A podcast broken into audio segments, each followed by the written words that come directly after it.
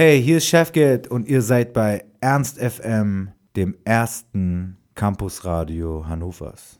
Laut, leise läuft. Yeah.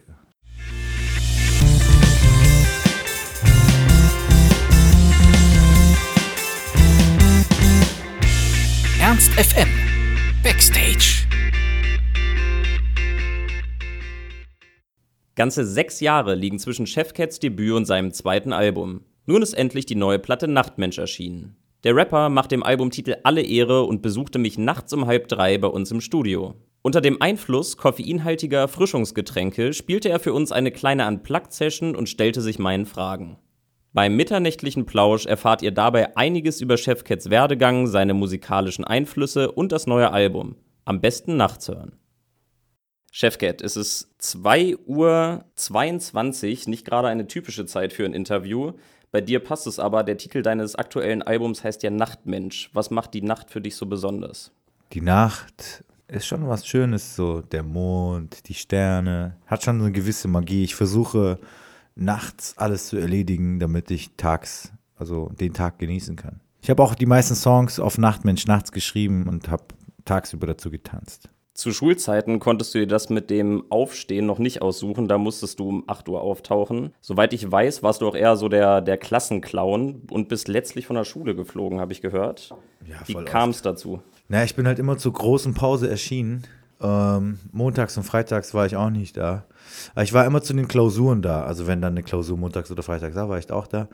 Und habe das eigentlich immer alles gut hingekriegt, aber irgendwann hat es mich nicht so interessiert. So, ich wusste, ich will Musik machen und ähm, ich habe mich haben viele Sachen einfach nicht mehr interessiert. Dann habe ich sehr viele Schulen äh, gewechselt, auch die Klassen und so wiederholt und habe aber sehr viel über mich dadurch gelernt, weil ähm, es ist ja immer so, du hast so eine Geschichte, so, du hast so einen Schleier hinter dir und dieser Schleier ist so deine Geschichte. Und wenn man zum Beispiel in einer Kleinstadt aufwächst, sehen die meisten Leute diese Geschichte. Also es wird dann so, man nimmt da so eine Rolle an, egal wie man sich ändert. Äh, Leute sehen immer nur das, was irgendwann mal war. Und man kann sich eigentlich gar nicht so richtig verändern. Und in so Kleinstädten ist dann auch oft so eine Seifenoper-ähnliche Situation. Jeder hat so seine Rolle und keiner kommt da raus. Aber sobald du mal so deine Comfort Zone so wechselst, um es auch mal auf Englisch zu sagen, verändert sich die Reaktion natürlich. Dieser Schleier verschwindet und du bemerkst die Reaktion auf deine Person in dem Moment. Also siehst du, wo du im Jetzt gerade stehst.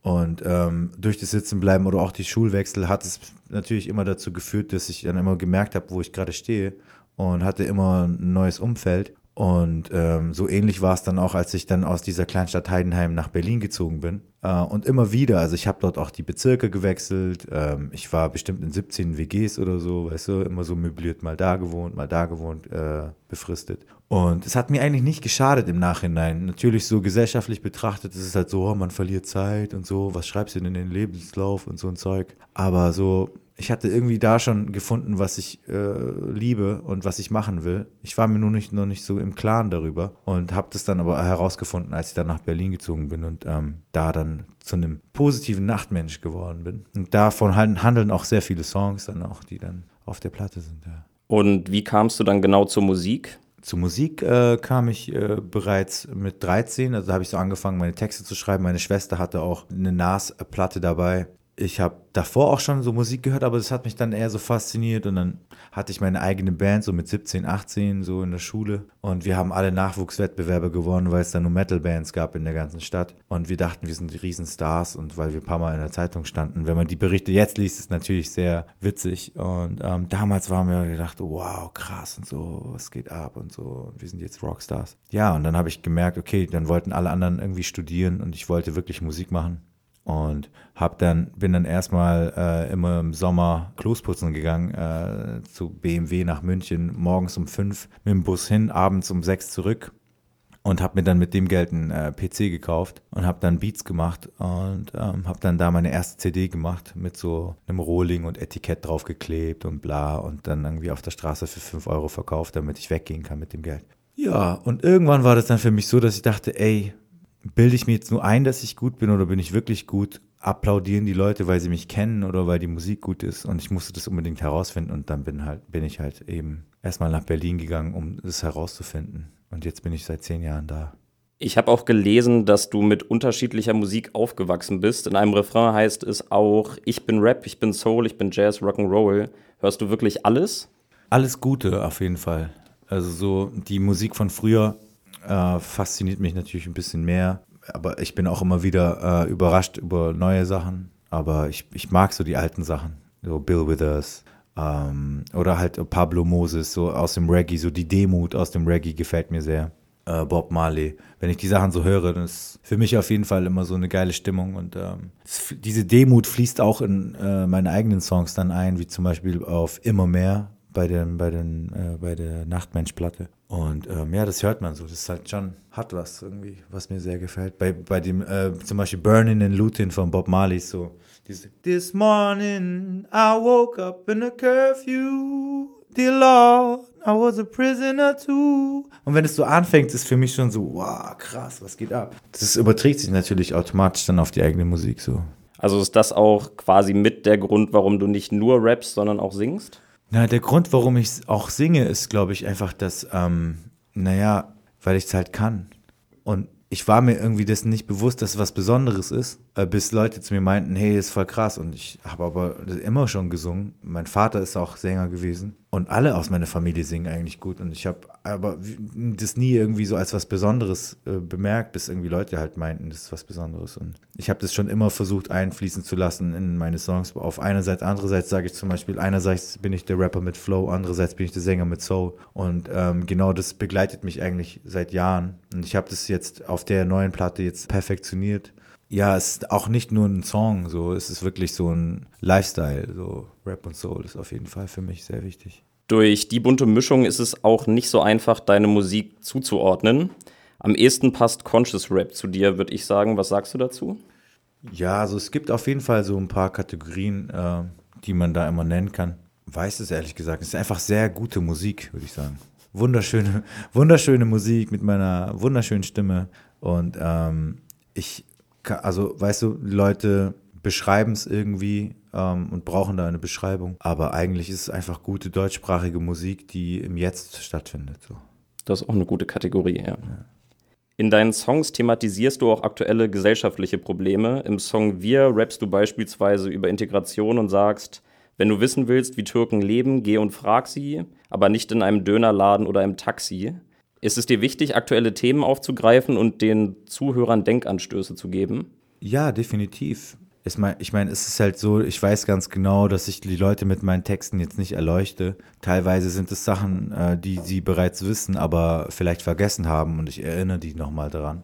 Genauso findet sie auch bei mir statt. Also so, wenn ich dann irgendwann mal so eine Erkenntnis habe und ähm, die aufschreiben kann und meine Wahrheit praktisch ausdrücken kann, weil jeder hat ja seine eigene, aber das ist so die Wahrheit, die ich halt ausdrücken kann, dann ähm, ist es ja auch an mich selbst gerichtet. Ich bin mit diesen Songs jahrelang unterwegs, ich bin auf der Bühne und ähm, ja, und wenn es was Positives ist, dann trägt es auch dazu bei, dass ich auch mich äh, besser fühle und gut fühle. Also es ist nicht so selbstlos eigentlich. Ich tue das auch für mich selbst. Okay, gibt es denn auch ein Thema, das nach der Fertigstellung des Albums aufkam und du gerne noch verarbeitet hättest? Es gab sehr viele Themen, aber ich habe gemerkt, das Nachtmensch-Thema und alles, also die Platte war dann in sich schon schlüssig. Und ich wollte dann nicht äh, auf Teufel komm raus irgendwas noch dazu tun. Und zwölf Songs finde ich genug. 13 bringt Unglück, sonst hätten es 14 sein müssen. Du hast es gerade auch schon angedeutet. Ein Zitat von dir: Schaue auf das, was du hast, nicht auf das, was dir fehlt. Rappst du in dem Song Sauerstoff. Ist es dir als selbsternannter glücklichster Rapper wichtig, im Endeffekt Positives aufzuzeigen?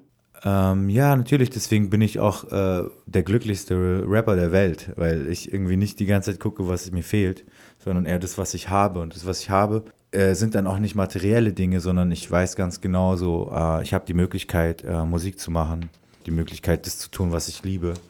Ich habe die Möglichkeit, über gewisse Sachen nachzudenken, zu verarbeiten. Und ja, das ist irgendwie schon ein sehr, sehr, sehr großes Privileg und ich weiß es sehr zu schätzen, wie es jetzt gerade ist. Früher äh, gab es halt auch schlechtere Zeiten und ich glaube, wenn es die nicht gegeben hätte, wüsste ich das jetzt auch nicht so zu schätzen. Wie auf äh, einerseits, andererseits sage ich ja auch, die Sonne ist ohne Regen nichts wert. Viele Themen auch auf Nachtmensch haben Querverweise auf einerseits, andererseits. Das ist wie bei den Simpsons so mit den ganzen äh, Querverweisen und ähm, die Fans, die äh, verstehen das auch und ich bin froh, dass ich mit denen auf die Art und Weise kommunizieren kann. Bei all den Inhalten, die du vermittelst, scheint es dir auch wichtig zu sein, sie richtig zu verpacken, also im Endeffekt deine Skills auch zu zeigen. Das MC-Sein thematisierst du auch in deinen Songs, beispielsweise in Live-MC oder MC. Was macht einen MC für dich aus? Ich glaube, ein MC ist jemand, der einfach ein Mikrofon in die Hand gedrückt bekommt, wo ein Beat läuft und er einfach mit dem Publikum zusammen feiern kann und die auch in den Bann ziehen kann. Seine Persönlichkeit im Raum verbreitet, ohne zu aufdringlich zu sein.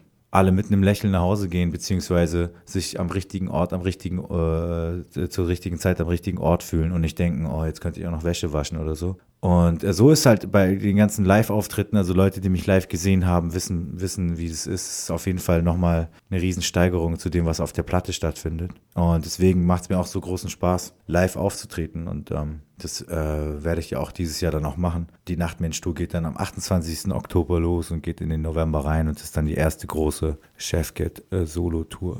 Darauf freue ich mich auf jeden Fall.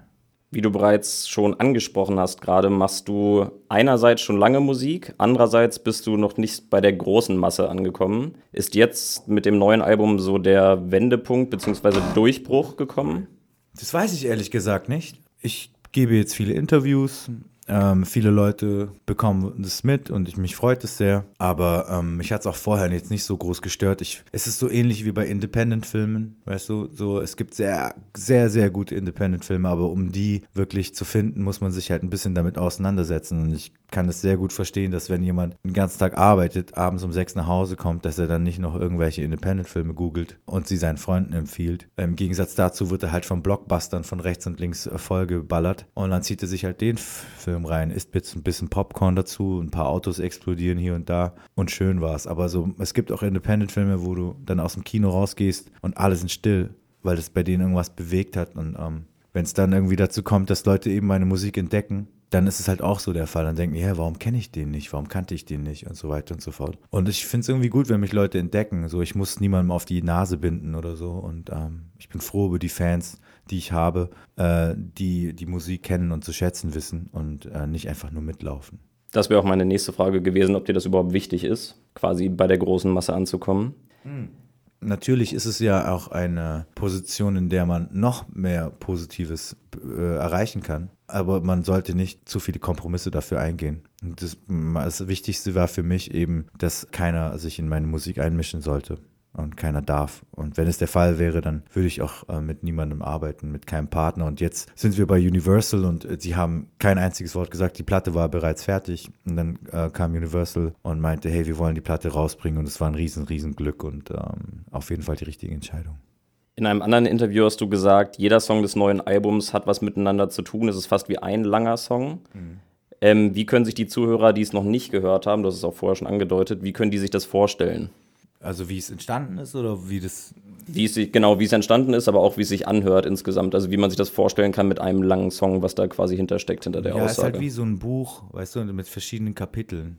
Also fast wie ein Tagebuch sogar. Äh, Tagebuch eines Rappers, der in Berlin lebt und ein bisschen beschreibt, ähm, was da so passiert, wenn man sich mal allem so öffnet und alles beobachtet und versucht festzuhalten. Ähm, ja, so, so ist es mit ein, ein, ein Buch mit zwölf Kapiteln. Okay. Der rote Faden findet sich auch musikalisch wieder. Farhot war für die Beats des Albums verantwortlich. Mhm. Warum hast du dich hauptsächlich äh, mit einem Produzenten für das Album entschieden? Also warum hast du hauptsächlich mit einem Produzenten für das Album gearbeitet?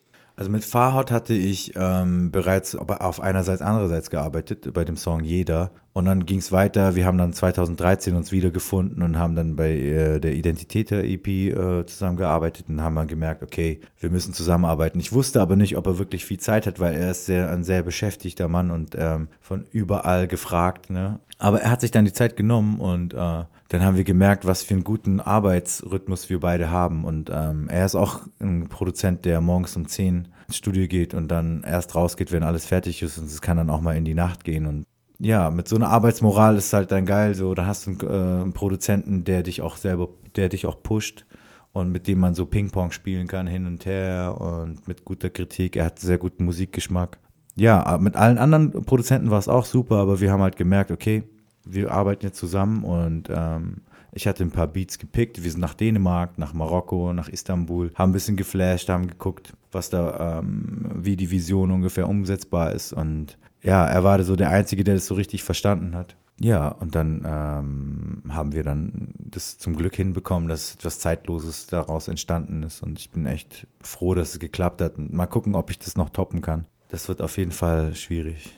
Perfekte Überleitung, die du mir jetzt gerade quasi abgenommen hast, mhm. zu meiner letzten Frage. Und zwar in einem Interview, eigentlich in einem anderen, aber jetzt auch in diesem, hast du gesagt, dass du befürchtest, dass du das Album, äh, ob du das Album Nachtmensch überhaupt noch toppen kannst. Ja. Lohnt es sich denn nach der Erkenntnis trotzdem noch weiterzumachen? Ähm, ja, so, weil ich bin halt extrem gespannt, was jetzt kommt. Also, ich habe sehr viel schon verarbeitet und sehr viel gesagt, was ich sagen wollte. Und äh, ich bin in so einem Jetzt-Moment angekommen. Und ich bin mal gespannt, was, was da rauskommt, was, was aus mir noch, also ich weiß, weiß nicht, was, was, also es bleibt spannend für mich selber auch. Und ähm, ja. Und das sind eigentlich auch die perfekten Schlussworte. Wir sind auch sehr gespannt und vor allem sehr dankbar, dass du hier mitten in der Nacht noch für das Interview vorbeigeschaut hast. Chefcat, vielen Dank für das Interview. Danke auch. Ernst FM. Laut, leise, läuft.